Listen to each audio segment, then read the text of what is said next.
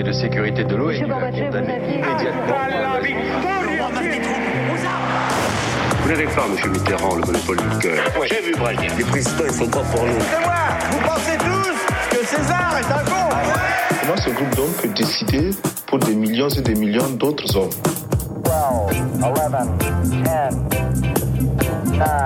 ignition sequence start. Mesdames et messieurs, culture générale. Bonjour, bonjour et bienvenue dans la culture de Mille. Nous sommes réunis pour parler aujourd'hui du front, cette partie supérieure du visage comprise entre la racine des cheveux, l'arcade sourcilière et les bords antérieurs des fosses, des fosses temporales. Pardon. C'est ça, ce front-là, il est un peu spécial. Celui qu'on va évoquer aujourd'hui, c'est le front populaire, bien sûr. Il est un petit peu plus spécifique. Le front populaire, c'est cette oasis de lendemain qui chante, coincé entre deux grosses guerres mondiales et du fascisme. On va parler alliance inédite entre les forces de gauche dans une république en danger. Et pour ça, j'ai réuni la fine fleur du progrès social, à savoir Marlène Torres du PCF, Hello. Julie Bloom de la SFIO Ouh, j'ai eu Léon. et Johan Daladier. C'est tellement dégoûté, Parti Johan. radical. Franchement, je coupe ton micro à la seconde. Alors, chers camarades, qu'est-ce que ça vous évoque ce beau front populaire? Je vais commencer par, euh, eh ben, par Julie. Ah, Julie Bloom. Écoute, moi, ça m'évoque euh, de belles images de gens euh, entassés dans les, ce qui ressemble à des wagons à bestiaux un peu, mais qui étaient des. Ah, c'est notre épisode. Ça, c'est un autre épisode, ouais. Ouais, ah, zut, zut, zut, zut. C'est pas le bon. Non, mais voilà, les photos des gens entassés dans les wagons pour partir en vacances pour les premiers congés payés en 1936, les photos sur la plage, etc. Ouais, ça commençait mal, mais ça finit bien. Voilà, ça, vous avez vu, en fait, c'est sympa. Euh, Johan. Ben moi un peu à la Julio, j'ai vraiment si je pense front pop, j'ai une image qui me vient, c'est les mecs et les meufs avec des slopes de bain au-dessus du nombril là. Ouais. Ah oui, c'est ça. J'aimerais bien que cette mode revienne. Moi, je me demandais ce qu'ils avaient comme coup de soleil derrière. Ça doit faire un petit peu chelou, quoi. Mais euh, ils avaient peut-être pas le crop Mais ça top revient à la mode, hein, les Ouais. culottes hautes. Hein. Ouais, moi, je me permets. hein. Oui, mais pas chez les hommes. Tu vois. Ah oui, On pas chez les hommes. culotte très haute. On va t'en acheter une si tu Ouais, veux. je veux bien, merci. Et Marlène Culotte, Euh, euh, bah, wagon. moi, ça m'évoquait aussi les, les vacances, mais surtout euh, cette invention géniale qui est le tandem, quoi. Euh, où en fait, euh, c'est où, voilà, où ça c'est inventé au moment du Front populaire. Et, Ça et- existait je- pas avant Est-ce que non Et est-ce que vous êtes déjà monté sur un tandem? Parce que vraiment, c'est pas pratique Oui. du C'est pète-gueule, tout. Enfin, Ouais. c'est Ouais, hyper pète gueule. C'est pas Donc si agréable. ouais, ça. voilà, c'est pas génial, mais euh, bon, c'est rigolo. Oui, voilà, c'est une, une aventure particulière après tout. Eh bien, euh, justement, Marlène, puisque tu as le mic et qu'il est chaud, c'est toi qui as préparé ce petit, Eh oui. euh, ce petit front pour nous. Est-ce que tu peux nous dire ce que ce que c'était euh, de, de préparer ce front populaire et pourquoi Ouais. on a décidé d'en parler? Et bah pourquoi on en parle? Bah Parce que en fait il s'agit d'un des grands moments de l'histoire sociale et populaire de France, pendant lequel en fait la population a su créer un rapport de force inédit en dehors des cadres institutionnels, des partis, des syndicats, justement pour obtenir des et, et qui a réussi à obtenir comme ça des avancées sociales majeures. Aussi parce que le Front populaire a constitué un genre de parenthèse au chanté, très brève, hein, on, verra, on va le voir, mais dans un monde bien sombre. Et surtout, euh, ça a permis en fait de créer un nouveau rapport au temps, au travail, au loisir, qui va finalement marquer durablement le pays après la Seconde Guerre mondiale. On aurait presque pu appeler ça la ronde populaire, tellement ça a l'air joyeux. hein. Voilà, c'est ça. Alors on va voir quand même que ça commençait pas hyper bien cette histoire. On y va tout de suite dans le grand 1. Faire front, l'union fait la force. Et Eh oui, parce que pour créer un front, une alliance, il faut se trouver des points communs. Et le meilleur des points communs, souvent, c'est les ennemis. hein. L'adversité, c'est ça qui nous soude. Euh, et ça tombe bien, dans les années 30, l'adversité, c'est pas ce qui manque. Hein, Ah bon? je crois qu'on a ce qu'il faut euh, de ce point de vue-là. Alors, Peut-être déjà un petit, petit panel, un petit, petit descriptif de, de notre crise économique euh, des années 30. Bah, ça va pas fort dans le monde. Finalement, en France, c'est pas si pire par rapport à si on compare chez les voisins. Mais effectivement, on a euh, L'exception française. Ouais, bien sûr. On a la crise de 29, donc crise économique qui nous vient de Wall Street, des États-Unis, puis qui arrive en Europe, notamment en Allemagne, qui frappe très dur et qui va avoir un impact notamment sur le niveau d'emploi euh, en Europe. C'est là où je dis on est un peu moins spire en France qu'ailleurs, c'est que Parce qu'on était des paysans. en, en Allemagne, il y a voilà, il y a une industrialisation plus forte et un, un taux de chômage qui explose euh, tout de suite euh, au début des années 30. En France, ça arrive un petit peu plus tard. Il faut vraiment attendre les les années euh, 32, 33, etc. pour commencer à avoir un effet économique durable. Comme disait Marlène, on était plutôt une économie euh, très agricole encore, une France très rurale, donc est un peu moins touchée par la crise, mais quand même euh, une augmentation du, du chômage. hein. On arrive à pas loin d'un million de chômeurs, je crois, juste avant que le Front populaire Ouais. soit au pouvoir, sachant qu'on était à 450 000 en, euh, en 31. Ouais. Donc voilà, ça a doublé à peu près le nombre de chômeurs, c'est quand même pas rien. Et puis euh, des petits problèmes aussi en termes de, de production avec euh, une baisse des exportations, parce que les prix augmentent, il y a de l'inflation, donc on vend moins à l'extérieur, donc forcément euh, moins d'argent qui rentre dans les caisses. quoi. Ouais, et donc qui dit moins d'argent qui rentre dans les caisses, bah, dit aussi euh, une forte, enfin voilà, du chômage et puis aussi une forte baisse du pouvoir d'achat des gens. On estime en fait qu'en en 5 ans à peu près, euh, euh, le- les personnes, enfin les personnes perdent en moyenne 30% de pouvoir d'achat. Je pense que tout le monde voit à peu près de quoi on parle en ce moment, donc c'est entre les années 30 et aujourd'hui, ça va Voilà. finir. Euh, non, et puis les caisses de l'État commencent à se vider et donc on, on va carrément euh, baisser le traitement des fonctionnaires, hein, un truc pour le coup qu'on connaît pas encore euh, de nouveau aujourd'hui. Ça va venir, Bref, donc, Marlène. voilà, donc c'est vraiment, c'est vraiment la crise et tout ça va, va nous mener oui, bah, ça- à des ça changements chamboule un petit politiques. peu, C'est ça, forcément. Si, si, si c'est la crise, on cherche des petites solutions, on va chercher des, des nouvelles formes pour euh, s'exprimer et pour obtenir des, des changements. Alors, qui, qui c'est qui occupe le, dos- le sommet de l'affiche? C'est Marlène Thorez. C'est Marlène. Bon, alors, le vrai nom de Marlène les C'est Maurice. 30, c'est Maurice, on n'est pas loin. hein. Et donc, en le fait, film Ma femme s'appelle Maurice, mais c'est une autre bah, histoire. c'est une autre histoire, on reviendra épisode. Ben voilà, c'est le Parti communiste en fait qui impulse un peu les luttes sociales euh, dès 1934. Ça leur permet d'obtenir une victoire au municipal euh, de mai 1935. hein. Euh, Le PCF en fait est de plus en plus populaire dans ce contexte de crise et de, de plus en plus écouté. Oui, il faut rappeler que c'est quand même un petit nouveau dans le jeu politique français, enfin relativement. hein. le, le- le Parti euh, communiste français, c'est quoi? C'est 1920-21 la, Ouais. la création, et jusqu'à présent, ils n'étaient pas trop branchés élection. C'est ça. Et, euh, et donc là, en fait, bah, il commence à, à- à, en fait occuper quelques postes de pouvoir, donc notamment dans les municipalités, notamment dans les villes, hein, en fait, donc là où euh, on a une population plus industrialisée. Et donc, euh, et puis en parallèle de tout ça, il va y avoir des, des luttes sociales qui commencent en fait. Hein. Il faut pas penser que voilà le Front populaire sort de nulle part. Euh, en fait, non. hein, dès 1932, on a des premières marches contre la faim euh, d'ouvriers et de paysans. En mai 1935, on a même euh, une grève de, des ouvrières du textile euh, à Paris qui vont euh, carrément obtenir que euh, les, leur baisse de salaire s'arrête. Donc voilà, on a quand même des petites luttes sociales ponctuelles qui se font et des petites victoires. Ah, donc il y a des Enfin, victoires qu'on peut obtenir par la grève. Ouais, pe- Eh oui. petite et même croissante. Ouais. C'est un corollaire de la crise hein, qu'on retrouve aussi dans les autres pays européens. Mm. Mais effectivement, il y a une montée de la conflictualité sociale par la rue euh, et notamment une des nouveautés qu'on on met souvent euh, un peu trop rapidement en avant à partir du Front populaire, qui sont les grèves avec occupation d'usines. On commence à voir, c'est c'est embryonnaire, mais on commence à voir les premières qui apparaissent Mais, mais euh, où ça, en 35. Johan Ouais. À, S- à- comment, à Saint-Chemer. À comme on dit chez Saint-Chamer. moi. À Saint-Chamer, dans le 42, Fouillot. Et donc, Ça, quand j'ai vu ça, je me suis dit mais c'est pas possible en ah, fait. Ils sont là, les ouvriers, ils sont là, bien sûr. Voilà. Et donc, euh, voilà, grève avec occupation d'usine, ça veut dire c'est pas juste on arrête de travailler, c'est euh, une occupation euh, de, euh, de l'outil de production et donc qui donne à voir en fait aussi une préforme de communisme, entre guillemets, c'est-à-dire la reprise du pouvoir euh, par les ouvriers qui seraient en même, euh, à même eux-mêmes de, de faire marcher euh, la machine. Et ça, ça a l'air de marcher un petit peu, euh, du coup, ça, ça, ça produit du résultat. Oui, en bah, tout cas sur, pour, sur cet exemple d'une grève avec occupation d'usine à, à Saint-Chamond, donc c'est les forges d'Omé- d'Omécourt en, euh, en 35, euh, les grévistes obtiennent des augmentations de salaire et des délégués du personnel. Il faut aussi préciser que euh, le droit syndical existe en France à cette époque-là, mais, Mais il n'est pas hyper développé en pas fait. développé, Il a- n'est pas très respecté. On peut euh, assez facilement, les patrons peuvent virer des représentants syndicaux qui gênent un petit peu quand il y a des grèves. Donc on, on commence à voir cette montée des luttes sociales qui est liée à ce contexte de crise. Et il y a juste une chose aussi quand même sur la, la percée électorale du PCF. On va en reparler, mais c'est aussi lié en fait à une stratégie internationale des partis communistes qui a homme à moustache. bougé d'un seul coup, impulsé par Staline. On en reparlera, mais voilà, c'est c'est Ouais. aussi. Mais en tout cas, c'est vrai que c'est une première phase essentielle pour le Front populaire. En fait, c'est le moment où on met en place des revendications et des, on invente aussi des modes de- d'action politique qui vont se généraliser à partir de 36. Oui, c'est ça. En fait, ils sont en c'est ce que train disait de- Marlène, ça arrive pas euh, juste avec le Front Ils populaire. sont en train de se faire leur petite caisse à outils de ce qui va pouvoir fonctionner, mais le Front populaire n'existe pas encore. Et pendant ce Et temps-là, bah, il y a bien des gouvernements qui essayent de faire des trucs quand même. C'est la crise. Bah, c'est en fait, euh, c'est qu'en en parallèle de cette crise économique, il y a aussi une crise politique, enfin qui va avec. hein. C'est-à-dire que euh, on a des gouvernements qui se retrouvent quand même un petit peu démunis face à cette crise économique, qui savent pas trop comment gérer. En fait, en 1932 va être élu un gouvernement qui s'appelle le cartel des gauches. Alors C'est pas des gangsters mexicains. hein. donc le cartel des gauches, c'est un monsieur qui s'appelle Édouard Herriot qui est président du Conseil. C'est comme ça qu'on disait à l'époque. C'est l'équivalent du Premier, Premier ministre. hein. Qui n'est pas Euh, franchement de gauche. Voilà, euh, qui est pas Édouard franchement de mais- gauche non plus, qui est, qui est du parti radical. Petit point, c'est important. Les Ah oui, radicaux, voilà, les radicaux, donc ce sont pas les black blocs de l'époque, hein, en fait. Vraiment pas. Euh, voilà, C'est plutôt les macronistes. voilà. de. En gros, c'est vraiment le centre-gauche, on va dire, de l'époque.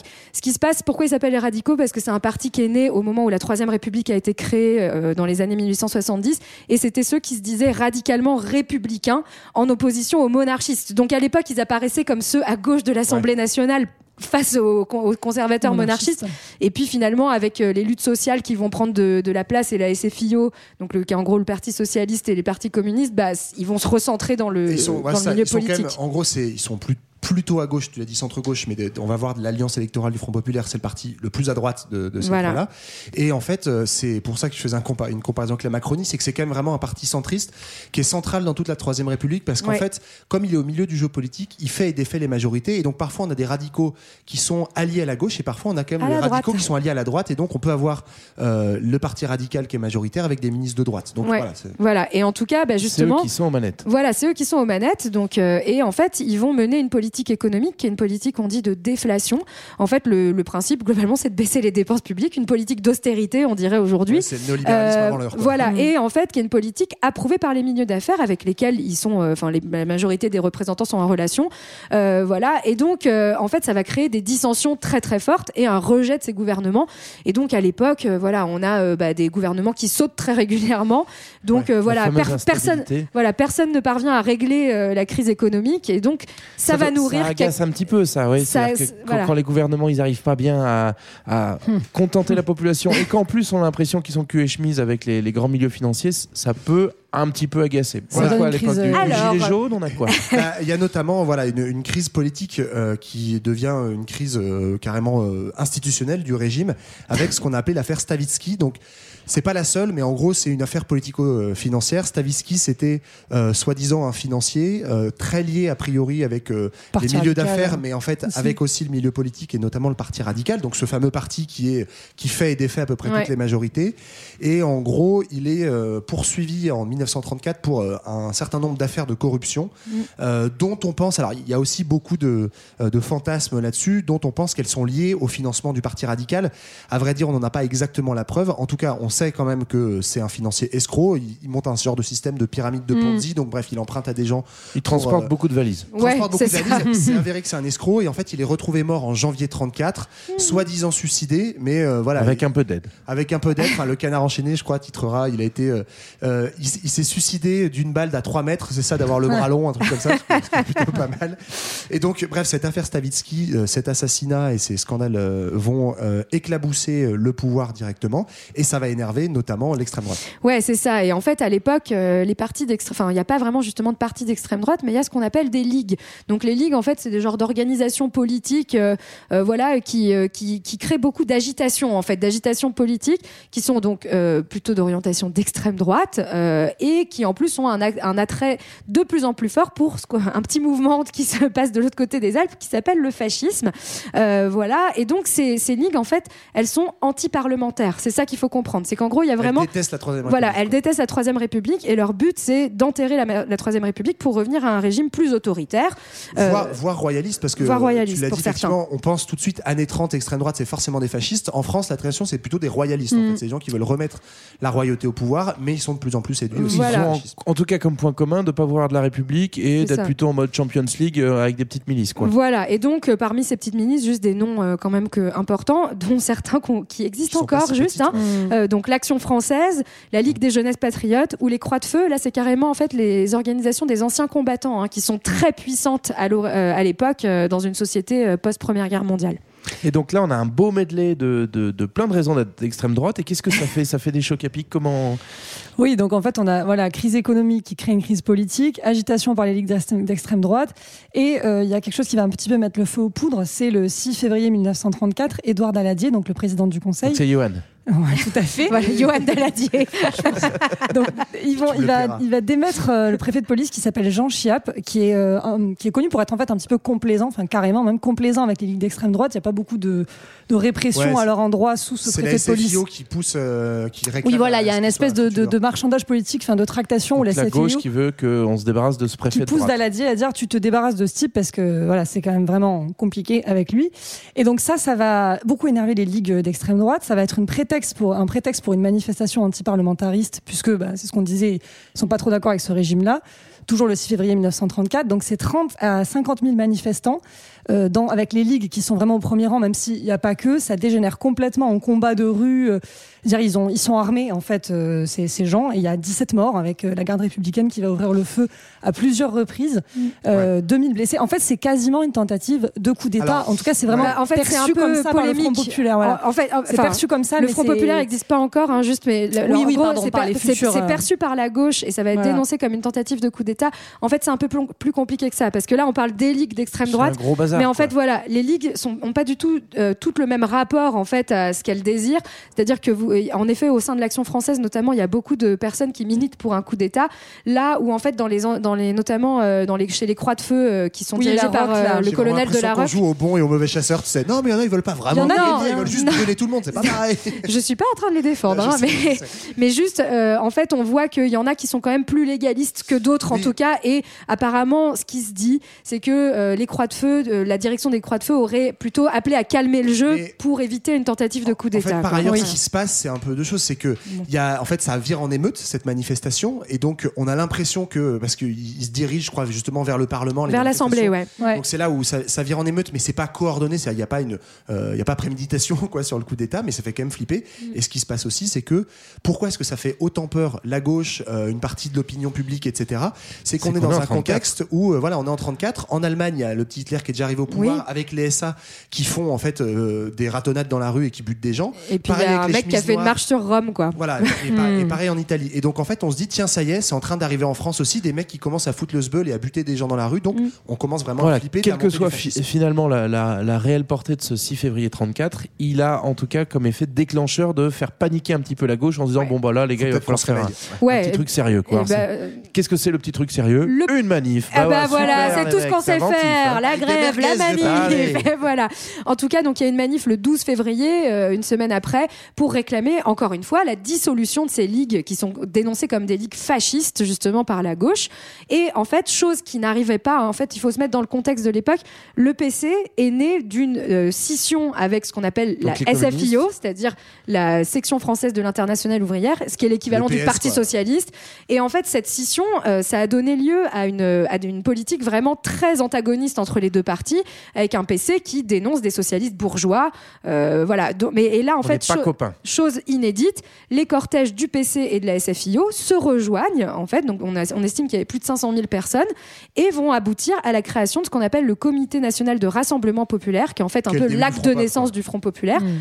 où en fait se réunissent justement les membres du Parti communiste, de la SFIO et des radicaux, Ouais. notamment l'aile gauche tard, du, ouais. papi- du, du parti euh, qui est dirigé par Daladier. C'est ça. Mm. Mais ça, ça rejoint donc euh, ce que je disais en, en petit euh, appetizer tout à l'heure. Ouais. Cette politique-là, elle n'est pas juste inventée par les dirigeants communistes français, c'est vraiment un revirement euh, de Staline. Donc il faut s'imaginer qu'on Mm. est euh, à peine euh, 20 ans après même pas euh, la révolution russe. Mm. Et en gros, euh, l'aura des communistes est, euh, vient vraiment de Russie. Et il y a un organe international qu'on appelle le, le, Le Comintern. Comintern qui en fait euh, impulse la politique internationale des partis communistes. Le but étant pour les communistes une révolution et la prise de pouvoir. Donc en gros, Staline, parce qu'il a réussi sa révolution en Russie, il a le droit de piloter un petit peu la stratégie des partis communistes Et la, euh, du la reste du stratégie monde. existante jusqu'au milieu des années 30, c'était vraiment une stratégie donc classe contre classe, l'idée que euh, il fallait dénoncer les socialistes comme bourgeois, réformistes, vendus au capitalisme pour défendre une ligne dure, une ligne euh, révolutionnaire. Et en gros, euh, avec la montée notamment du fascisme en Europe, Staline se dit ben là en fait ça pue quand même un peu du cul, il y a une vraie menace, y compris pour mon régime. Il avait euh, du nez et de la moustache, hein, ce monsieur. Pour le coup, là-dessus, il a quand même un peu du nez, mais euh, et donc il décide de faire une politique, euh, de proposer des politiques justement d'alliance ou de front populaire Ouais. euh, au nom de l'antifascisme. Donc pour le, le Parti communiste, l'idée c'est vraiment on s'allie avec des, des, des réformistes uniquement pour Pour euh, lutter contre le lutter fascisme. contre le fascisme, et c'est ça qui est à l'origine en fait du front populaire. Et ça va très vite, parce que moi j'adore en fait, c'est que tout de suite, le PC c'est quand même une machine bien, euh, bien huilée, c'est-à-dire qu'on leur dit, ok, c'est l'union euh, contre le fascisme, d'accord, du coup ils se mettent à chanter la Marseillaise, ils revendiquent le drapeau tricolore. J'ai Enfin, vu en fait, ils revendiquent les traditions républicaines Voilà, c'est ça. uniquement Ils euh, votent les crédits de défense nationale, enfin des trucs euh, incroyables, mais en tout cas, ça permet euh, cette union. Maurice Thorez, le, donc, qui est le secrétaire du, du Parti communiste français, le big boss, incite notamment ses troupes à passer plus de temps en famille le dimanche parce que ça fait un peu mieux bon Ça français. français. Et Ah ouais. arrêter de faire des réunions à n'en plus finir pour préparer la révolution. Il y a vraiment effectivement un, un Ouais. switch assez, assez Et, fou. et en plus de cette union-là, il y a aussi une union syndicale, hein, il faut le dire. Mm. C'est-à-dire qu'il y avait en fait ces deux, branches de la ouais. CGT, pareil, socialiste, communiste, en gros. La CGT se réunit en mars 36, et donc ça aussi, ça va faciliter le mouvement social. Bon, bah, la gauche est plus soudée que jamais, visiblement. On fait des petites manifs ensemble. Tous les voyants sont au vert ou au rouge ou au rose, comme vous voulez. Bref, on est parti pour le grand 2. Ça va fronter. Le front pop, il y a de la joie. Et ça s'entend dans la voix de Sarah. qu'il y a de la joie. Il y a de la joie. Hein, Je crois qu'elle connaît la fin de l'histoire, Sarah. Et ouais. Et oui, c'est le printemps, c'est le printemps 36, les élections approchent et le Front Populaire est sans doute prêt à, à soutenir son, son programme et à le, à le présenter aux Français. Mais justement, c'est quoi ce fameux programme qu'on a mis sur un bout de papier Alors, euh, trois mots. Le pain, la paix, la liberté. Du coup, C'est modeste. Voilà. C'est assez modeste en fait. Quand il, Alors, y a du, quand du même, pain, moi j'en ai un peu à la maison. Si ça peut. euh, Moi, J'ai de la paix. si tu veux. T'as de la paix, toi il y a quand même pas mal de dissensions entre tous ces gens, donc le programme reste assez vague et euh, voilà, pain, euh, paix, liberté, c'est plutôt modeste. Euh, c'est pour ça d'ailleurs qu'après le, le- le Parti communiste ne voudra pas gouverner euh, en raison du, du programme un peu trop modeste. Bah, Il a fallu faire une alliance entre des gens qui sont quand même très étaient pas, différents voilà. et qui se détestent depuis des années. Oui. Pas toujours d'accord sur tout, Ah, mais y a- bon, y a il y a quand même mesures. quelques trucs au programme comme la garantie des salaires des fonctionnaires. Donc ça va vraiment former la, la classe moyenne, la semaine de 40 heures, donc réduction du temps de travail hebdomadaire, la garantie des droits syndicaux, l'interdiction des lignes d'extrême droite. Ça, tout le monde est encore une fois, ils se sont unis là-dessus. hein, donc euh, c'est une priorité notamment pour le PCF. Euh, la nationalisation des industries de guerre. Mais voilà, il y a encore En des fait, il y a- ambiguïtés. Il y a Ouais. vraiment un programme minimal euh, sur le- les questions sociales. L'idée, c'est vraiment en gros euh, baisser le chômage, euh, redonner un peu de pouvoir d'achat. Voilà, c'est un truc centre-gauche Ouais. assez tranquille et l'antifascisme. Bah, il y a quand ça, même ouais. une réduction du temps de travail qui est un gros gros machin, euh, même si Ouais. ça fait débat en Ouais. interne. Mais en fait, c'est ça qui est assez euh, drôle, c'est que dès le début, finalement, il y a quand même une, un genre d'incertitude, enfin de, en tout cas de flou sur euh, sur ce que veut chaque parti dans le Front populaire. Entre, en gros, est-ce que la priorité c'est plutôt la lutte antifasciste? Est-ce que c'est la résoudre la crise économique et sociale? Est-ce que c'est plutôt résoudre la crise pour les classes moyennes, pour les ouvriers? Enfin voilà. En fait, il va y avoir euh, finalement des, un champ assez flou, euh, d'où un programme qui va être en fait euh, aussi assez, un peu flou, assez vague Ouais, aussi. Après, Mais bon. l'important, c'est pas le programme, c'est l'élan, quoi. Donc, Oui, là, premier c'est le tour, chemin. vingt- c'est ça. premier tour 26 avril, deuxième tour 3 mai 1936. Il est 20h. Voici la composition de la nouvelle chambre des députés. Waouh Et donc c'est donc 369 députés pour le, Front- le Front populaire contre 236 à droite. Donc c'est gagné. Voilà, c'est gagné Bravo. et surtout c'est inédit là aussi. C'est quand même donc la SFIO se maintient à peu près à 149 députés, mais celui, le parti qui fait une Qui percée. Bah, c'est le Marlène. PCF, c'est moi, c'est Thorez. Marlène Thorez. Voilà, et donc 72 députés pour le PCF qui n'en avait que 10 en fait Ouais. avant. hein. donc faut C'est ça de comprendre que passer c'est les un, dimanches en famille. c'est un hein. bon énorme. En gros, alors, mais c'est bien aussi de le rappeler parce qu'il y a beaucoup de mythes autour de Front Populaire. On a l'impression que c'est une espèce de raz-de-marée électoral. En fait, Ouais. il gagne Mm. une petite majorité. Il y a un peu plus de voix pour la gauche, tout cumulé, mais pas beaucoup.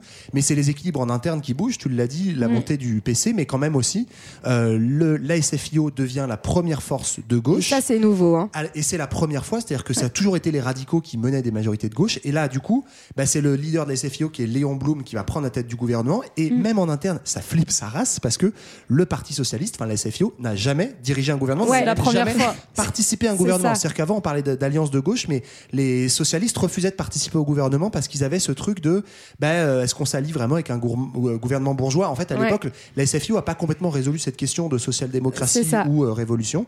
Et là, bah, ils se retrouvent propulsés presque un peu malgré eux Ouais. à la tête d'un gouvernement euh, dans une société Alors, parlementaire. Ouais, et bourgeoise. Blum il stresse un le- peu ouais. hein, quand Après, même. ils ont hein. le bon client, justement. Bloom, on peut Ouais. peut-être en dire un mot à ce moment-là. C'est quand même celui qui finalement incarne au mieux ce point d'équilibre pour rassurer un peu tout le monde tout en portant Ouais, Ouais. C'est qui ce monsieur Bah alors donc à la fois c'est un bourgeois hein, donc euh, Hmm. mais Ouais, Bloom homme euh, voilà c'est clairement un intellectuel normalien, c'est un intellectuel euh, voilà. C'est un juriste du Conseil d'État. Ça a aussi été un critique Hmm. de théâtre. Il a une vie assez euh, incroyable. Enfin, pour le coup on peut on vous recommande le- la série de France Inter euh, de Philippe Collin qui est vraiment géniale.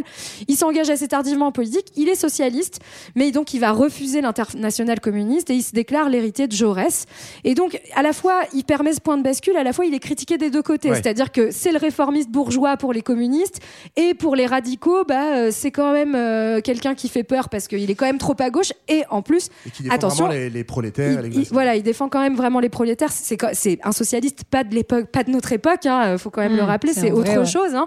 Euh, voilà. Et euh, autre chose quand même qui est incroyable pour l'époque. Il est juif. Eh Et, oui. donc euh, là, on a aussi une personnalité Ça qui va- déchaîne l'extrême droite, euh, qui arrive au pouvoir. Voilà. Parce que l'affaire Dreyfus est derrière euh, la France depuis une quarantaine d'années, mais, Mais quand même pas bien digéré. Et on, Ouais. on verra que l'antisémitisme va être euh, quelque chose d'assez fréquent euh, contre, contre le Front Populaire. Alors ça, c'est pour la SFIO, du coup, qui prend les manettes, Ouais. mais elle est quand même pas toute seule, puisque c'était une alliance. Alors qu'est-ce qu'on qu'est-ce qu'on fait des autres? Bah, il y a Daladier euh, du Parti radical euh, qui devient vice-président du Conseil. Voilà. Et donc voilà, ce Johan. Parti radical, c'est Johan, il n'incarne pas la France ouvrière.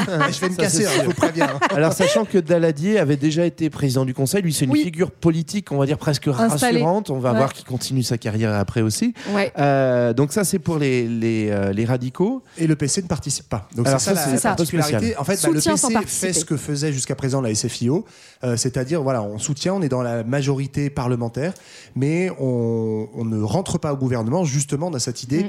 On est là pour faire un front antifasciste. On n'est pas non plus là pour participer à un gouvernement Voilà. réformiste. Soutenir, hein, juste, ça veut dire qu'en fait, ils votent les lois du Mm, gouvernement. J'ai vu que d'ailleurs, euh, Blum avait un petit point hebdomadaire avec Maurice Thorez, le chef des communistes. Donc, je pense qu'il a amené les chouquettes à Matignon pour discuter un petit peu des lois qu'il fallait passer. Dans sa vaisselle en or. Tu- C'est ça. voilà. Alors, les, les grands changements, euh, donc, ils sont politiques. On a vu les équilibres. Il faut quand même dire un peu quelque chose de cette nouvelle Chambre des députés qui est très atypique aussi. Ouais. Et C'est ça, un peu le grand, le grand remplacement euh, politique de l'époque. Bah quoi. ça c'est assez incroyable, c'est-à-dire qu'en fait, bah, pour la première fois aussi dans une chambre des députés, on a des ouvriers qui sont quand même 56, Ouais. c'est énorme, des instituteurs 33, des employés 33 aussi, des petits fonctionnaires, des commerçants.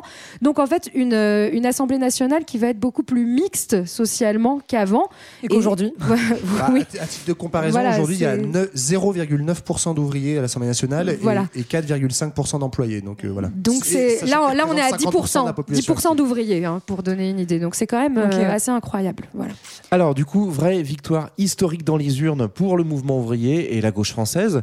Donc ça donne envie de faire la fête tout ça, hein, tout simplement. Oui. Alors qu'est-ce qu'on peut bien faire juste après ça Demanderait euh, finalement Goldman, Frédéric et Jones. Qu'est-ce qu'on peut bien faire? Grève. La grève Putain, ils veulent jamais change, bosser, hein, c'est incroyable. C'est un peu cliché, non Mais non, mais ceci dit, ça, c'est euh, c'est pas si cliché que ça pour le coup, parce que Ouais. pourquoi une grève après se dire, entre guillemets, on a gagné? Alors, même si on a créé beaucoup de mythes derrière ça, parce que on qui a gagné, on, on sait pas vraiment. Si c'est nous, Johan. C'est pas exactement, la France. une- C'est pas exactement une grève de euh, soutien ou de euh, fêter la victoire du gouvernement. C'est plutôt un peu un- une sorte d'élan d'espoir quand même dans un pays où euh, euh, bah, la classe ouvrière, elle a jamais été vraiment très représentée, alors que en Allemagne, il y a eu des tentatives de révolution euh, à la fin euh, de la Première Guerre mondiale, en Russie aussi, en Italie.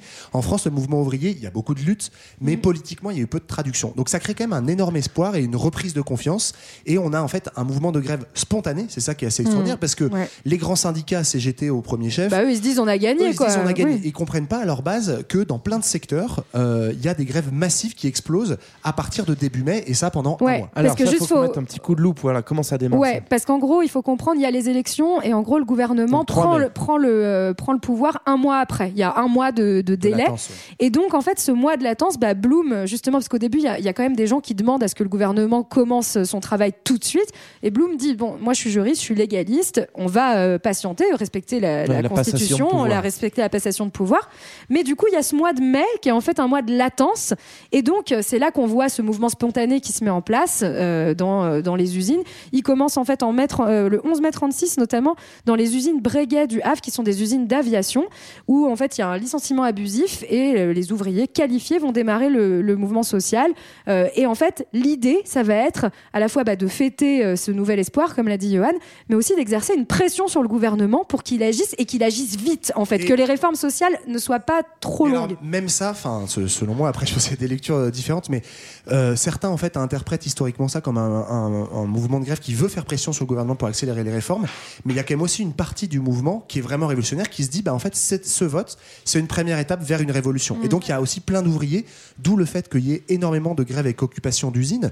On estime donc qu'il y a 2 millions de grévistes euh, à peu près sur euh, le mois de mai, et il y a 9000 entreprises, c'est énorme, 9000 entreprises Ouais. dans lesquelles il y a des occupations euh, ponctuelles ou régulières d'usines, qui sont des occupations festives, hein, donc c'est assez étonnant. C'est aussi une manière de, bah, de reprendre un peu le pouvoir sur la fierté de la culture ouvrière. On crée des balles, des théâtres, on fait des pique Bah oui, parce qu'une fois que tu as fermé ta grille et qu'on on fabrique rien, Bah, il faut t'es quand s'occuper toute la ça. journée. Voilà. Quoi. mais, mais il y a On écoute des la occupations. radio. a- C'est pas que des occupations festives, il y a aussi des occupations qui visent à refaire prendre le travail, mais de manière bah, autogérée, auto-organisée par, euh, par les ouvriers. Ouais. Donc il y a un, un vrai phénomène pour certains de se dire bah, peut-être que euh, ce qui s'est passé en Russie en 17, ce qui a failli se passer en Allemagne en 18-19, c'est en train de se passer Ouais. chez nous en France. Et, et en plus, il y a un truc assez incroyable, il faut aussi le dire, hein, c'est que ces 9000 usines occupées, en fait, ces grèves, elles touchent le secteur privé. Là aussi, enfin, j'insiste parce que nous, aujourd'hui, on, est, on, est, on a un peu perdu cette idée que la grève, euh, ça se pratique Peut être euh, en partout fait. et peut vraiment être Bah, général. ceci dit, euh, Euh, le- les grands secteurs, si, les raffineries, les choses comme Ouais, ça le est c'est des même- secteurs très spécifiques. C'est- oui, Là, voilà. tous les secteurs. Là, en fait, finalement, tous les sont secteurs voilà, etc. tous les secteurs sont touchés et justement aussi la fonction publique n'est pas en grève parce que la fonction publique est finalement un, un secteur assez préservé acquis, qui a été ouais. chouchouté par les gouvernements justement pour euh, avoir euh, développé une forme de loyalisme aussi. Et donc là, c'est vraiment voilà le secteur privé et aussi se développe en plus une solidarité nationale hyper forte, c'est-à-dire que les commerçants viennent ravitailler les ouvriers qui occupent les usines. Enfin voilà, on, a euh, un même chez des non grévistes un élan national de solidarité envers ces grèves. Tous otages, tous contents, quoi. C'est ça. Voilà. Ouais, c'est fantastique. Bon, c'était peut-être pas trop au programme de ce nouveau gouvernement, trop, quand même, non. cette, cette vague de grève, et peut-être encore moins euh, au programme du patronat qui doit un petit peu flipper face à ce qu'on appelle ces grèves de, de la victoire. Comment, comment ça, comment Bah, ça c'est réagit en justement- fait C'est justement parce qu'ils flippent qu'ils vont être obligés de négocier. C'est ça qui est génial avec ces grèves, c'est que ça les met dans une position où ils vont être obligés de négocier des choses qu'ils n'avaient pas du tout prévu de négocier. Ça va s'appeler les accords de Matignon. Voilà, alors, ils négocient avec du coup le, le nouveau pouvoir et les syndicats ouvriers. Et il négocie, pardon, à la demande du patronat. C'est ça Ouais, ça, c'est c'est le ça. patronat qui vient frapper Parce que le patronat, il flippe que ce soit la révolution, euh, ça, justement. Là, ça Voilà. pue du cul. On a vraiment les bolcheviks qui sont en train de prendre nos usines. Donc, s'il vous plaît, gouvernement, vous, vous êtes un peu copains avec eux, arrêtez-les. Donc Bloom invite à Matignon, c'est pour ça que ça, ça va Et ça aussi, c'est nouveau, ça n'est jamais arrivé. C'est-à-dire que c'est le gouvernement qui décide d'encadrer les négociations du travail. C'est Et, ça, et normalement, on a l'habitude, hein, nous, de- ça, mais, mais c'est nouveau. Voilà. Et donc, ils signent euh, le 8 juin 1936 euh, les accords de Matignon. Donc, ça comprend la création de délégués du personnel dans les entreprises qui, qui sont consistés de 10 salariés. Des conventions de 10 euh, salariés. À partir de 10 salariés. Ça va créer aussi des conventions collectives de travail. Donc, en gros, ça va donner des règles un petit peu euh, qui encadrent le travail qui n'existaient pas avant. On va augmenter les salaires de 7 à 15 Donc, ça, c'est inspiré d'une relance euh, keynésienne des salaires euh, par la consommation. En gros, on, on augmente le pouvoir d'achat pour qu'on puisse consommer davantage et essayer de régler, j'imagine aussi, la, la crise pas encore la décroissance. hein. Voilà. Alors, oui, du coup, Keynes, on, on l'a croisé plein de fois. hein, donc, c'est quand même ce qu'il faut comprendre, c'est que c'est une, une méthode, on va dire économique, qui est assez, assez nouvelle, innovante, Qui est qui reste. social-démocrate, Voilà, c'est Oui. ça. C'est pas une rupture euh, communiste. Ça permet la négociation avec les patrons, mais c'est quand même assez inédit de se dire, on va y payer plus les gens pour qu'ils consomment davantage. Et il y a aussi la reconnaissance du droit syndical dans l'entreprise, donc c'est-à-dire que si on fait grève, on ne sera pas sanctionné, ce qui n'était pas le cas avant. Et toutes ces revendications, c'était complètement utopique et irréalisable quelques, quelques mois avant. C'est vraiment parce qu'il y a eu les grèves et la mobilisation euh, dans les usines et ailleurs Qu'on a trouvé pu, l'argent euh, magique. voilà, Et- arriver et- à ça. Et ce qui est quand même extraordinaire, alors on va venir après sur les congés payés, etc. Mais Mm. c'est que, en fait, ces accords Matignon, euh, c'est là où pour moi, il faut vraiment déconstruire la méthodologie du Front populaire. C'est Mm. pas du tout au programme du ça. Front populaire. Ouais. C'est pas du tout une idée euh, de, l'alliance de gouvernement. Non. C'est vraiment la pression populaire, c'est le mouvement de grève. Donc on ferait mieux d'appeler ça euh, la grève populaire que le Front populaire. Parce que, mais en réalité, c'est ça. Bah, qui c'est tous les ça. points que le programme du Front populaire n'arrivait pas à trancher qui vont être tranchés par le rapport de force. Voire Voilà. même, voire même parce que Aller plus loin. en fait le- les accords Matignon, tu l'as dit, c'est le 8 juin, et en fait une partie du mouvement de grève se poursuit. Ouais. Il y a même les premiers jours après les accords Matignon, il y a même une augmentation du nombre de grévistes parce qu'il y a toute une partie euh, des grévistes qui disent non mais nous en fait on veut pas. 7% de salaire, on veut la révolution, on veut garder l'outil de production, etc. Et c'est l'ironie de l'histoire, c'est le Parti communiste lui-même et la CGT, donc les directions euh, qui C'est moi, Marlène voilà, qui vont dire la fameuse phrase de Maurice Thorez Hmm. il faut savoir Arrêter une une grève, ouais. une fois que satisfaction a été obtenue. Ouais. Euh, et en fait, ils vont avoir vraiment pour euh, rôle, et le PC le, et la CGT vont demander à leurs cadres de calmer les ouvriers, et on va aller voir euh, les ouvriers de Renault Mm. Billancourt, etc. On va leur dire, allez les gars, c'est bon, on a obtenu, il faut retourner au travail, alors que pas tout le monde, mais une bonne partie de la base veut continuer. Le mouvement va finir quand même par refluer, mais voilà, c'est important de se dire Mm. aussi que les accords Matignon, tout le monde ne les accueille pas en applaudissant. Quoi. Ouais, alors c'est le 8 juin, du coup, tu disais les accords de Matignon, Ouais. Julie. Euh, si ça suffit pas à calmer tout le monde, on va passer directement à la législation. Donc c'est quand même un gouvernement et une majorité nouvellement élue qui se met directement au boulot, puisque dès le 12 juin, on a déjà les- la première des, des lois sociales.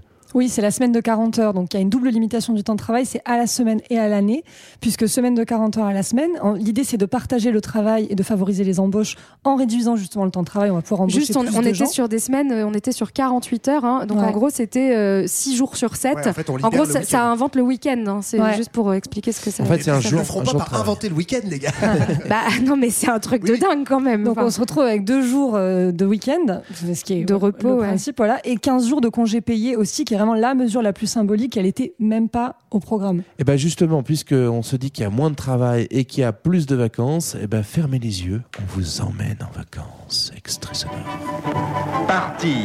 C'est la première joie qu'apportent les vacances aux citadins prisonniers toute l'année de leurs tâches, de leurs soucis, des conventions. Les vacances. Folle évasion, illusion de l'aventure dont le goût demeure au fond du cœur.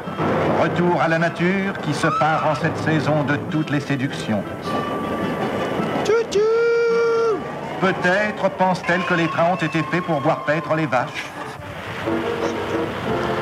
À la plage, parents et enfants vivent sur un pied d'égalité. Ceux-ci jouissent d'une indépendance presque complète et les parents se sentent tellement rajeunis. Essayez les amis. Et oui, on a inventé le week-end et maintenant on invente les vacances. Ah, c'est Allez, un petit peu incroyable. nous parler de ça, les 15 jours de congés payés. Et ouais, et ben alors ça en fait c'est assez drôle justement parce que c'est resté un peu la mesure la plus symbolique de- du Front populaire, alors que pour le coup elle était ni dans les programmes, euh, enfin ni dans le programme du Front populaire, ça on l'a dit, mais c'était même pas vraiment dans les revendications euh, pour le coup des grévistes. Et finalement en fait c'est Bloom hein, qui va euh, remettre au goût du jour cette revendication qui est une, une revendication qui date plutôt des années 20 Ouais, qui était Euh, présente, je crois. euh, dans le cartel des gauches de, de 1925. Et donc là, en fait, il consacre, euh, c'est un truc, faut vraiment l'imaginer, un, un genre de révolution sociale, là, de sociétale, en fait, où on va dire, bah, en fait, on a le droit de se reposer.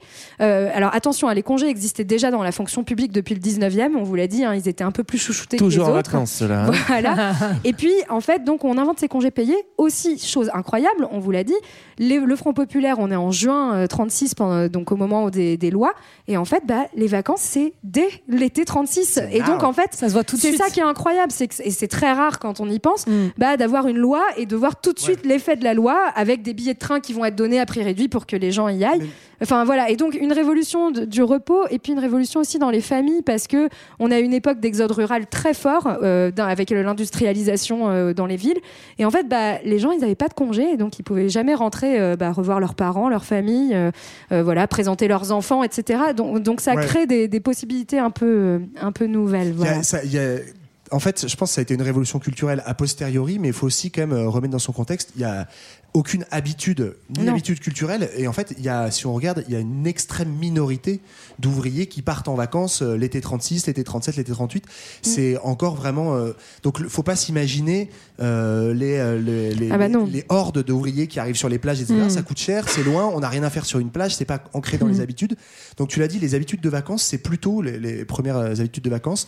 Aller voir sa famille. Alors, si on est Mm. immigré, que ce soit de l'intérieur ou, ou, des, des colonies, des anciennes colonies, enfin, ou des colonies actuelles, pardon. Ou des pays voisins, Ou hein, des les pays Italiens, voisins. les Belges. On va, on va euh, essayer de retourner au pays si on a l'argent, mais parfois, on va aussi juste aller faire euh, des, co- des, euh, des pique-niques au bord de Oui, la Marne. on va faire les guinguettes quoi. Voilà. ça. Donc, euh, faut, faut pas s'imaginer non plus que c'est des vacances où tout le monde va pouvoir. C'est d'ailleurs pour ça que euh, Léo Lagrange, donc, qui est euh, ministre de la Jeunesse et des Sports, quoi, grosso modo, Ouais. euh, va euh, faire ses billets réduits de la SNCF parce qu'il sait très bien qu'en fait, une majorité d'ouvriers ne peut pas, euh, n'a pas l'argent pour partir en vacances. C'est aussi un, un bon topo du point de vue des patrons quand même. On leur dit bah soit il y a la révolution et tu perds ton usine et tout, soit tu lâches 15 jours de congé. Oh, je vais peut-être lâcher C'est 15 ça. jours de Et congé. 8 heures par Ah, semaine. ça va détendre tout le monde et puis on reviendra en août. Et, voilà. Et quand ils reviendront, ils auront oublié la révolution. Ils seront plus tout bronzés. productifs parce qu'ils seront en forme. Bon, on voit quand même qu'il y a des conséquences, on va dire, fondamentales sur la société, sur la culture de l'époque. On changeait la vie, hein, si on a envie encore de citer du Goldman. Euh, mais c'est quoi envie. Ah oui, C'est quoi leur philosophie, si je passe à Jennifer À, Amel Bent, tu veux dire, deux- excuse-moi. Tu as. J'ai confondu, C'est quoi, il était, il était bien ça Deux, deux- deux progrès principaux, les loisirs et l'égalité. On va voir que tout ne pousse pas Ouais. pareil. Alors, Bah, donc là, en fait, on est vraiment dans ce- enfin, la lignée de ce qu'on appelle le socialisme humaniste. Donc l'idée, c'est euh, c'est vraiment, donc, notamment la croyance de Bloom, hein, qui est aussi euh, aux manettes hein, de, de tout ça, c'est de libérer du temps pour que l'humain puisse s'améliorer. Voilà, c'est une croyance, en fait, euh, c'est finalement une vision assez optimiste de l'être humain, une croyance que bah, justement, en laissant euh, du temps euh, aux humains et en permettant qu'ils puissent euh, voilà, être mieux, bah, ils pourront s'améliorer, être plus moraux aussi, plus heureux, en meilleure santé, et donc contribuer à une société qui sera elle-même plus morale et plus juste. Bah, Mais voilà, Ça rejoint beaucoup ce qu'on a vu euh, il y, a, il y a pas si longtemps sur l'éducation populaire. C'est Ouais. une vision en fait euh, aussi compris du socialisme qui passe pas uniquement par euh, le travail Ouais. et euh, la lutte économique ou la révolution, mais l'idée bah, euh, d'une éducation intégrale, par exemple des individus, à Mm. travers la culture, les loisirs, le sport, la dimension de plaisir et de effectivement de société du loisir que encore une fois, hein, ils inventent pas la société du loisir. Tout ça, ça va se mettre en place tout au long du XXe siècle, mais c'est quand même une étape déterminante là-dedans. Et Ouais. au-delà des congés, notamment, euh, Léo Lagrange va Le développer. Bah, il Voilà. est justement ministre des Sports et des Loisirs, ce qui est Mm. complètement et- et de nouveau. la hein, jeune- le- et de la le- jeunesse. voilà, et c'est la première fois qu'on a une politique spécifique pour les jeunes. Ouais. On va donc, euh, on avait parlé, mais euh, développer les auberges de jeunesse, euh, des musées à prix réduit. Donc vraiment Mm. l'idée que l'éducation ne se réduit pas à juste l'instruction publique, mais en fait permettre aux jeunes des classes populaires d'avoir accès Ouais. à la culture et aussi de valoriser les cultures populaires. C'est pas juste la, la culture bourgeoise légitime qui vient aux pauvres, c'est les pauvres qui ont le droit de. Et, pardon, et puis c'est en plus c'est aussi l'idée que justement euh, ces, euh, ces activités étaient réservées aux élites et donc euh, qu'elles pe- qu'elles peuvent être accessibles au reste, euh, au reste de la société. donc les jeunes notamment, hein, à 20 ans, tout devient possible. mais, mais pas pour tout le monde. Il y avait un deuxième pilier, une société plus égalitaire. Et là, on sent que ça, ça c'est moins abouti. C'est peu. plus timide, ouais. On va essayer de mettre en place une société davantage mixte. Euh, mais il faut rappeler que les femmes n'ont toujours pas le droit de vote hein, dans cette société. Mais on aura trois femmes Alors- ministres. Ouais, alors quand même que euh, dans Mm. beaucoup de pays C'est pas européens, le cas ailleurs. ça ouais. commence à C'est devenir euh, vraiment. la norme. euh, La Turquie 1931, par exemple, on est. on C'est est vraiment- 24 la Turquie. Euh, 31 pour le droit de vote des femmes à Ah toutes ouais les élections. ouais. Ah ok, pardon. Mais On euh, est précis par ici. En tout cas, en tout cas, c'est un mouvement qui turc. se développe après la Première Guerre mondiale parce que justement les femmes ont beaucoup participé à l'effort de guerre, sont euh, euh, étaient beaucoup embauchées dans les usines, etc. Ce qui est quand même intéressant, euh, juste petite parenthèse, c'est que un des arguments du Front populaire, parce qu'on pourrait se dire c'est quand même bizarre, un des arguments Ouais. du Front populaire, Elles vont voter à droite. pas- euh, voilà, c'est- c'est en fait c'est l'idée euh, de antifasciste qui se dit ben histori- historiquement Hmm. voilà les personnes quand on leur donne le droit de vote c'était pareil au début pour les ouvriers au 19e siècle ils ont tendance à voter conservateur donc on a intérêt vu que les fascistes montent en- à fond à pas donner le droit de vote aux femmes Euh, bon c'est une conception particulière mais mais ça sympa, montre ouais. voilà ça montre aussi que les débats étaient plus compliqués que juste ça. euh, Et en tout cas, mine de rien, bah voilà, c'est aussi encore une fois Bloom qui fait le choix d'avoir trois femmes ministres, ce qui est du coup hyper paradoxal quoi parce qu'elles n'ont pas le droit de voter lui. mais elles ont le droit de participer au gouvernement voilà et euh, notamment il y a quand même Irène Joliot-Curie qui est sous-secrétaire d'État à la recherche scientifique donc c'est est- la nièce c'est ça je Ouais, crois de Marie Curie c'est euh. ça, mais qui est souvent la fille, considéré je sais comme quand même un truc de bonhomme. Et là encore, enfin, c'est c'est mine de rien assez révolutionnaire aussi pour l'époque, même. après quand euh, tu t'appelles voilà. Curie t'as la légitimité de la famille quoi pour faire ça. C'est sûr, mais oui, parce que euh, les autres, ce sera sous-secrétaire d'État à l'éducation pour euh, Cécile de Brunswick et euh, sous-secrétaire d'État à la protection de l'enfance, ça, Suzanne un là, truc de bonne ça, femme, c'est est bon. mieux, là. Les gosses. Bon, la société plus mixte, c'est pas tout de suite. Euh, comment on en est où avec l'émancipation euh, coloniale, la décolonisation? C'est maintenant. Bah, il y c'est avait des, suite, y avait petits projets. euh, Il y avait quand même le projet Bloom Violette en Algérie qui était euh, là pour accorder la citoyenneté française aux élites musulmanes, donc les anciens officiers, sous-officiers, les détenteurs de titres universitaires. Euh, il y avait également un projet de traité pour l'indépendance de la Syrie et du Liban. Mais euh, ces projets vont créer une opposition très virulente de la part des colons et des députés et vont être malheureusement très vite Et abandonnés. notamment des députés radicaux, hein, en Ouais, l'occurrence. Parce que, parce Ah bah, l'anticolonialisme était vraiment quelque chose porté par le PCF, hein, enfin, Mm, par oui. les communistes à l'origine. Bon, là, on sent qu'après l'euphorie de l'été 36 et les grandes transformations, ça commence déjà un petit peu à patiner. Alors, il faut dire que les sueurs froides s'accumulent sur notre front populaire. On va essayer d'éponger ça dans le Grand 3. Tous au front contre le Front populaire. Eh oui, vous vous souvenez de la ver- de l'adversité pardon qu'on a croisé au, dans notre grand 1, la crise, l'extrême droite, les ligues, voilà, le contexte international. Bon, bah, partout en Europe, hein, ça, empire et, euh, et la France bah, commence à perdre un petit peu son exception culturelle puisque les ennemis du Front populaire sont toujours là, tapent de plus en plus fort. Ils lui ont mis la fièvre. Alors, qui c'est qui se lance à l'assaut du Front populaire? C'est qui les nouveaux ennemis, euh, Ah, les bah ennemis ouais. revigorés? Et ben notamment, euh, c'est aussi les classes moyennes. Donc les Mhm. classes moyennes, hein, ce qui était vraiment euh, un des objectifs de, de les, de les- de les avoir avec euh, le Front populaire. Euh, bah là, euh, il va y avoir euh, donc une campagne déjà quand même de haine de cet État social par le patronat, euh, et avec l'idée, bah, justement, bah, que ce Front populaire a, a eu comme- pour conséquence des augmentations de charges, une baisse du pouvoir dans l'entreprise, des congés payés à financer. Bref, il faut aligner la monnaie, la moula dans tous les sens. Et donc ça, ça plaît pas beaucoup, bah, en fait, euh, à, à toute une société de petits commerçants, hein, notamment, euh, qui, qui trouvent euh, ça, Oui, qui- difficile. En plus d'une crise économique à, ça, assumer. hein, c'est pas, voilà. c'est pas juste des mouvements d'opinion, c'est aussi que c'est basé sur des résultats économiques qui sont plutôt mauvais. Exactement, voilà. Donc, donc ça crée une ambiance où rapidement on se dit bah ouais c'est super ces avancées sociales, mais en fait ça coûte trop cher. Et donc les classes moyennes, hein, il faut rappeler aussi que dans, dans ces sociétés euh, quand même, enfin nouvellement euh, libérales euh, et, euh, et démocratiques, euh, bah, elles jouent aussi ce rôle de pivot dans euh, les élections et, et les, et les gouvernements. Et on voit se développer une idéologie qui va jouer très fort euh, plus tard à l'arrivée au pouvoir de Pétain. C'est l'idée un petit peu de l'amollissement, en fait. Le fait qu'on donne trop de droits aux, aux ouvriers Ça des et aux. Français, La ça des, de la des- des mous du genou. C'est ça? Voilà, c'est Bah, ça. c'est- ça, c'est très fort. C'est aussi, euh, il y a une, une partie de la presse qui euh, appuie très fort sur cet argument-là. tu as raison. Mm. Et euh, ça va être, il y, a- il y a un peu deux pôles en fait qui vont vraiment euh, se restructurer à partir du, du Front populaire. Il y a le patronat qui, pour la première fois, se dit, bah, on s'est quand même un peu, un peu fait, euh, on s'est un peu fait niquer avec cette histoire de grève, etc. Et donc, ils vont commencer à se regrouper eux-mêmes en syndicats. C'est dans les premières organisations patronales ancêtres du Medef aujourd'hui Ouais. pour dire bah, nous aussi il faut qu'on pèse dans le game des négociations et puis l'autre courant qui se, qui se structure qui est tout aussi flippant ou peut-être encore un petit peu plus c'est les ligues d'extrême droite qui en fait une à une se euh, restructurent hein. de toute façon c'est Bah, comme elles ont plus le droit d'être des ligues. Donc, Voilà. euh, Donc, du coup, ça devient des partis Voilà. ça devient des organisations politiques Alors, Euh, on peut en et- citer peut-être quelques-unes de, ces, de cette Ah, il y en a euh, plein. il y en, a, plein, et en fait elles sont assez populaires il y a, il y a le Parti populaire français de Jacques Doriot Ah bah c'est populaire, Euh, ça c'est. voilà, Oui. bah, Front populaire. et à cette idée en fait de c'est ça toute l'ambivalence il faut comprendre aussi du fascisme des années 30 c'est et qui arrive exactement pareil aujourd'hui Oui. c'est qu'en fait on joue la xénophobie et en même temps la défense du vrai peuple donc qui est le peuple français uniquement donc le Parti populaire français appuie sur cet argument là pour euh, drainer des anciens effectifs du PC Parce que. Doriot est lui-même un ancien, Un ancien, euh, membre du, Jacques P- Doriot, le du- fondateur du- PCF. hein, Exactement. voilà. Et l'organisation quand même la plus grosse, euh, c'est le Parti social français. Mais pareil, vous voyez, il y a le mot social dedans, comme euh, Et français le national-socialisme. Oui, pareil, ouais. Euh, et du colonel Delarocque, dont le nom euh, peut-être dit quelque chose à certains. Et là, on parle de 2,5 millions d'adhérents en 1937. Mm. C'est vraiment une organisation politique de masse euh, qui, je crois, est même plus nombreuse que Ouais. le PC en France. Ouais, ouais, elle finit Donc, par qui dépasser. donne le PC. aussi euh, à voir au-delà de. ben, en fait, c'est vraiment les années 30. c'est-à-dire Les extrêmes augmentent au-delà de l'augmentation des- des mou- Ouais. du mouvement révolutionnaire. Il y a une vraie poussée de fièvre euh, populaire euh, fasciste. Et juste sachant hein, pour le que le Parti social français, en fait, 40% de ses effectifs sont des anciens membres du Parti communiste. Voilà, donc en fait, il y a une translation qui se fait hein, euh, à ce moment-là. Ouais, sur Voilà, l'antisystème, voilà sur le, le côté antiparlementaire, mais nationaliste. Alors ça c'est un peu relayé aussi dans, dans la presse. On peut lire des petits trucs sympas à l'époque. Ouais, tout à fait. Il y a beaucoup de campagnes de haine dans la presse, euh, notamment de, de campagnes antisémites. hein, on l'a dit, avec, euh, notamment contre Léon Blum, euh, qui, qui prend, qui prend bien cher dans la presse à ce niveau-là. Et qui, en fait, le but, c'est d'affaiblir euh, les personnalités du, du Front populaire.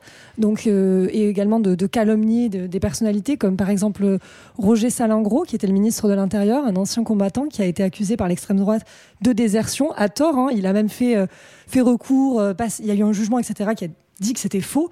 Mais en fait, ils l'ont tellement poussé à bout qu'il s'est suicidé. Voilà, on remercie Ouais, l'extrême j'ai- droite. Franchement, j'ai lu des trucs, mais C'est vraiment atroce C'est- comme c'est- histoire. c'est-. C'est horrible, ils ont mis une, une pression euh, pas possible. Mais au point où, par exemple, ils ont, euh, c'était un ancien coureur cycliste, je crois, et donc du coup, ils faisaient des jeux de mots. Enfin, ils, ils se foutaient de sa gueule sur le fait que c'était un coureur cycliste, et ils sont allés jusqu'à aller, enfin, certains mecs d'extrême droite sur la tombe de sa femme qui venait de mourir, déposer au lieu d'une gerbe un pneu de vélo crevé. Bon. Enfin, pour le dire le Ouais. niveau de haine et de violence, et donc le mec effectivement Ouais. finit par se Hmm. suicider. Ah, euh. Ouais, parce qu'en fait, il faut aussi comprendre juste un point de contexte hein, sur ce- ces, clima- ce- cette- ces campagnes de haine dans la presse, etc. Euh, on est les premières euh, vraies lois en France hein, pour limiter en fait, euh, notamment les discours racistes, euh, xénophobes, etc. Elles datent en fait des années euh, 80-90 et donc 1980-90. Et donc là, à cette époque-là, en fait, on, on a le droit de publier absolument libre, ouais. tout ce qu'on veut, hein, d'accord? Donc il faut imaginer qu'il y a vraiment, euh, voilà, des, des- des journaux qui publient des, des trucs où on dit euh, mort aux juifs, mort à Bloom, enfin voilà, des, des trucs d'une violence qu'on qu'on connaît plus à ce là, point-là, euh, comme ça. Il y a une violence verbale, il y a une violence politique et qui se traduit aussi en, en violence concrète dans la rue, puisque à, ce- à cette époque-là, la- l'action politique, elle s'accompagne souvent de développement de milices et de coups de poing. euh, Mm. Avant, on se battait entre communistes, socialos. Maintenant, il y a aussi euh, l'extrême droite qui, qui rentre dans le jeu. Euh, Qu'est-ce Ouais. qu'on a comme. euh, Ouais, c'est ça. Il y a une organisation qui s'appelle la Cagoule, alors qui est pas du niveau des milices fascistes Ni de italiennes ou Fatal allemandes, Bazooka, hein. ni de Fatal Bazooka, mais quand même qui donne un peu une idée du climat de l'époque, effectivement, qui pratique euh, vraiment des assassinats, euh, des attentats et euh, qui va même essayer un coup d'État qui va échouer en, en, en Ouais. 37. C'est pas une organisation qui est numériquement très grosse, qui pèse beaucoup, mais voilà, ça montre quand même qu'il y a des, des, des franges extrêmement radicales euh, qui sont prêtes à, à faire péter. Ouais, et c'est aussi une période où il y a des morts en manifestation de façon Exactement. J'en avais parlé en 34 avec la, la Ligue d'extrême droite, enfin les Ligues d'extrême droite où il y avait les- des émeutes qui avaient euh, engendré plusieurs Ouais. morts quand même. Là, on retrouve pareil en mars 37 euh, une autre manifestation qui, qui, qui Ouais. génère de-. C'est pour empêcher une réunion du, du parti euh, du parti social français, donc le parti euh, d'extrême droite dont on parlait. C'est la fusillade de Clichy où il y a effectivement cinq morts euh, par la police dans une Ouais. manifestation de gauche. Et, et puis en fait, surtout ce qui se passe, hein, juste pour terminer sur ce, ce climat assez, cette atmosphère sympathique, euh, c'est qu'en fait, bah, on, est, on va être aussi dans un jeu politique qui se polarise beaucoup plus. Et donc, euh, bah, ce penchant vers l'extrême droite, il va aussi toucher la droite française, hein, Ah oui, conservatrice. Effet de contagion. Et oui, voilà. Et donc, on va avoir un rapprochement, notamment qui est souvent. lien avec ce qui se euh, passe aujourd'hui, non, voilà. Souvent incarné euh, par quelqu'un qui, qui est assez célèbre, qui est Xavier Vallat, qui était un député catholique ardéchois de droite conservatrice.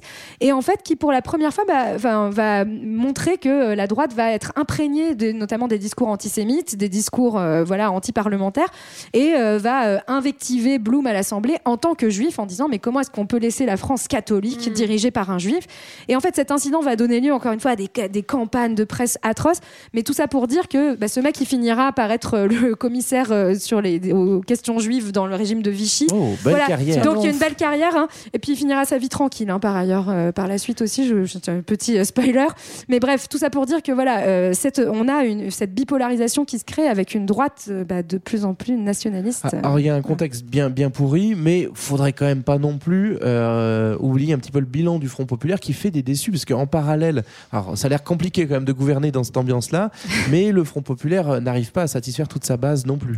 Bah, notamment en fait sur les, les questions internationales qui vont être où là il va y avoir une vraie euh, déception.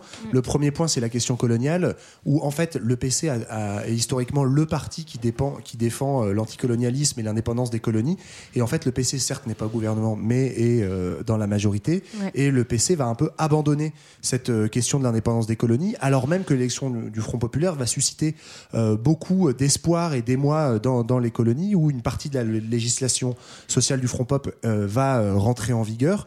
Mais en fait, là, l'idée, c'est de se recentrer sur les enjeux nationaux et européens, où en fait, on sent bien que ça pue et que y a on va en parler, mais on commence à se préparer progressivement à se Mm. réarmer À la une guerre. future guerre. Mm, ouais. Et donc le PC, là encore, hein, sous les ordres de Staline, dit bon bah l'indépendance des colonies, ça, a des- ça, ça attendra plus tard. Donc ouais, ça, ça- en fait, l'important, c'est de garder l'alliance avec les radicaux. Et pour le coup, les radicaux, ils sont pas du tout, du tout anticoloniaux. hein. voilà. Même un des fondateurs des radicaux, c'était. euh, Oui, c'est- euh, pardon, je, le fondateur de l'école, euh, Jules Ferry, Ferry, qui était ouais. euh, Ouais. grand partisan des et qui a été ministre de justement de la colonisation. Euh, alors donc ça c'est une question assez importante, assez majeure.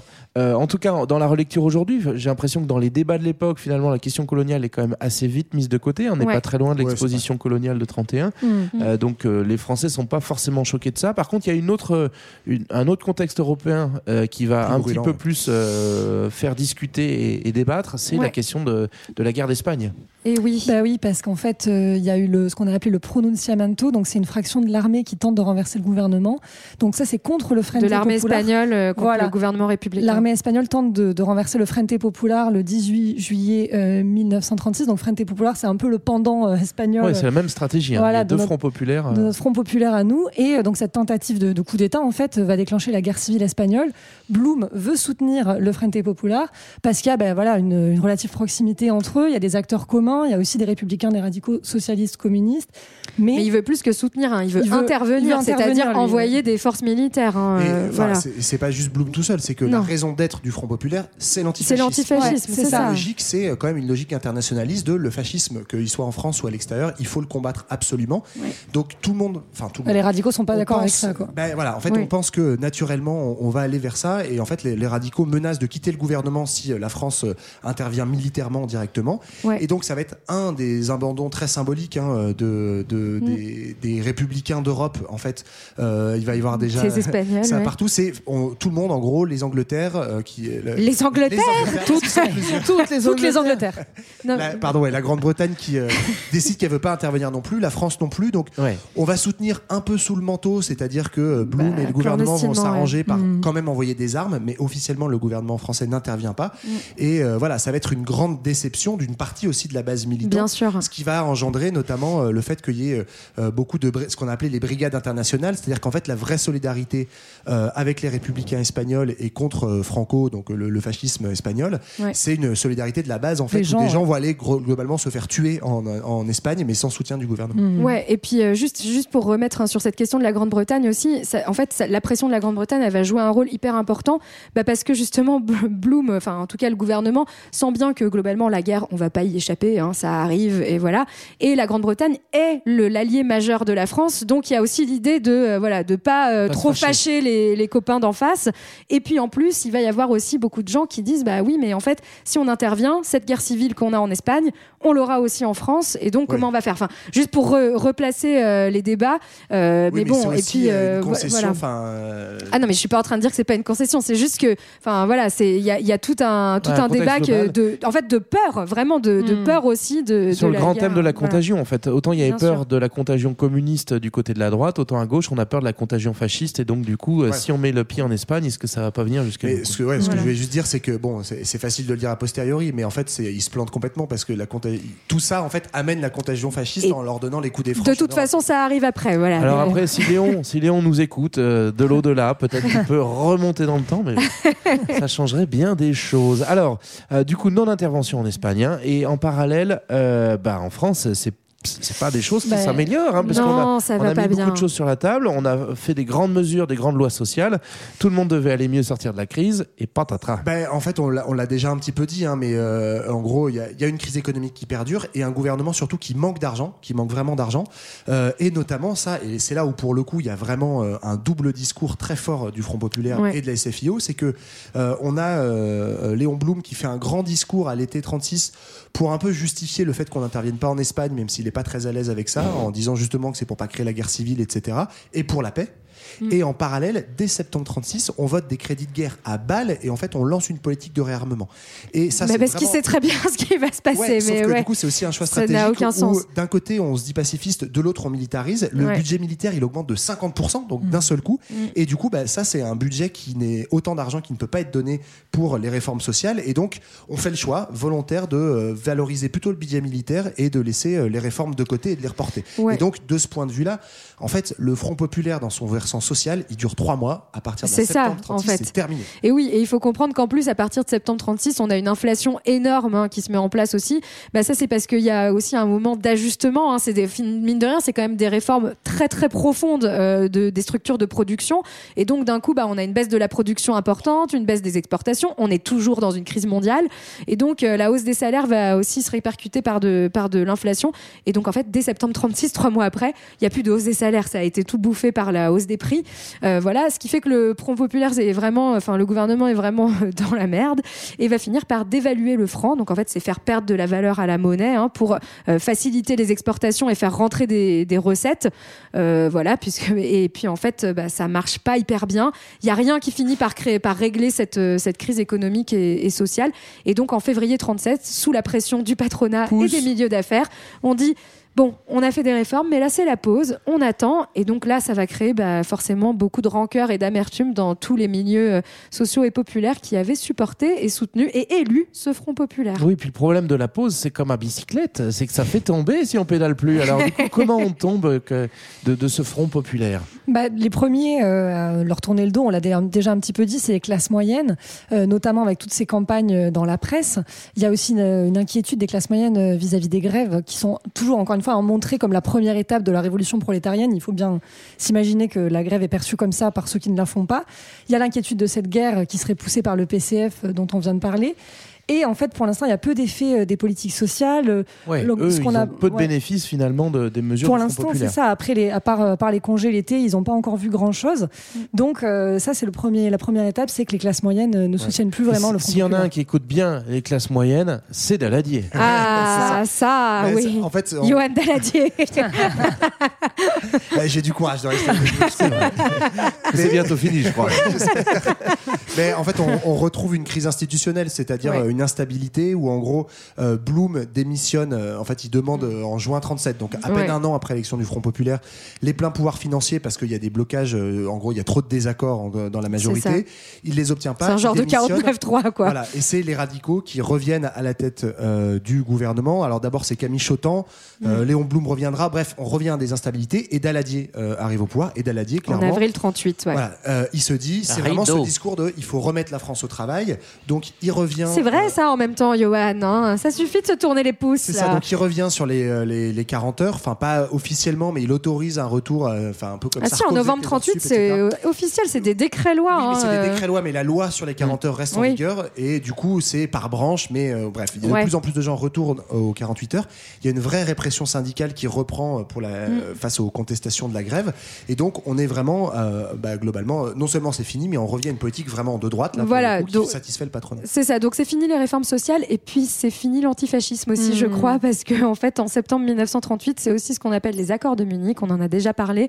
Et donc, euh, bah, qu'est-ce que c'est? C'est Daladier qui reçoit tout simplement. Qui se rend. Hitler- Il Hein? va chez Hitler. Ah oui, voilà, qui va chez Hitler euh, signer des accords où en fait on l'autorise à aller prendre des petits territoires Bah, en Tchécoslovaquie, euh, voilà. Et donc là, en fait, bah, c'est la trahison ultime pour les. oui. Autant que la guerre d'Espagne, quoi. C'est la deuxième. euh, Absolument, mais c'est juste que là on signe un accord. Voilà. c'est encore Ouais. plus, euh, je veux dire, Le but on étant va, de- on va serrer la main du, du Manos quand même, quoi. on, lâche un peu de mou à Hitler pour euh, préserver la paix, et pour euh, calmer un petit peu Hitler, puisque la grande angoisse, euh, notamment des classes moyennes, mais pas que en France, c'est quand même le, le retour de la guerre. Quoi. Donc, on dit si on lâche un petit morceau, hein. à- bah, c'est ce qui se- c'est comme ça que c'est justifié à l'époque. Il faut quand même comprendre qu'il n'a pas. euh, Oui, il pensait de- se de faire euh, huer en revenant d'Aladier euh, d'Allemagne. Et en fait, il arrive au Bourget, tout le monde est là, ouais, bravo, parce qu'il pense, les gens pensent qu'il a évité la guerre. Mais même lui est lucide, hein. c'est lui qui parlera de lâche soulagement. Et bon, en effet, hein, euh, même moins d'un an après, Bah, euh, voilà, c'est ce la guerre. rappeler, c'est Voilà. qu'après, c'est la guerre. Euh, c'est la guerre en France, c'est la déroute. Et c'est la déroute. Qu'est-ce qui se passe? C'est les parlementaires, quand même, faut se rappeler, du. Front Populaire qui ont été élus en 36, qui votent les pleins pouvoirs à Pétain. C'est Mhm. ces gens-là qui votent les pleins pouvoirs à Absolument. Pétain. Alors, euh, voilà. Et voilà, c'était notre épisode sur le Front Populaire. Ça finit moins C'était bien que ça a bien, commencé. C'était bien, mais c'était court. Euh, bah écoutez, n'hésitez pas à recommencer à la maison, d'essayer de faire votre Front Populaire à vous et d'essayer Nous, on essaye tous les jours. hein. N'hésitez pas à voter changer le monde. Nous, en attendant, on vous fait des gros, gros bisous parce qu'il y a de la joie. Les hirondelles sont là. C'est effectivement le printemps. On vous invite à en profiter, mais seulement 15 jours, puisque dans 15 jours, on revient pour de nouvelles aventures.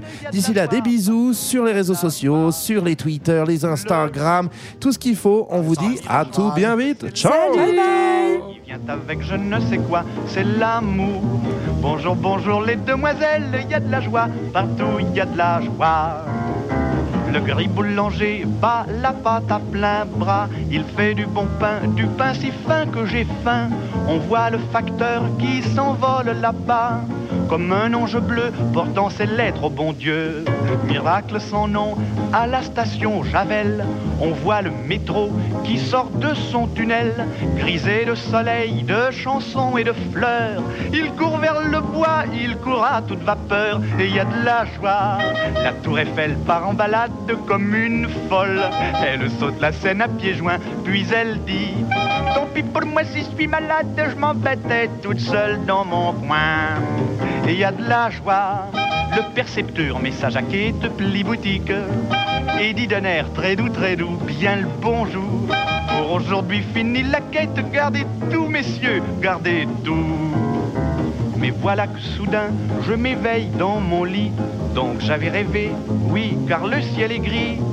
Il faut se lever, se laver, se vêtir et ne plus chanter si l'on n'a plus rien à dire. Mais je crois pourtant que ce rêve a du bon, car il m'a permis de faire une chanson.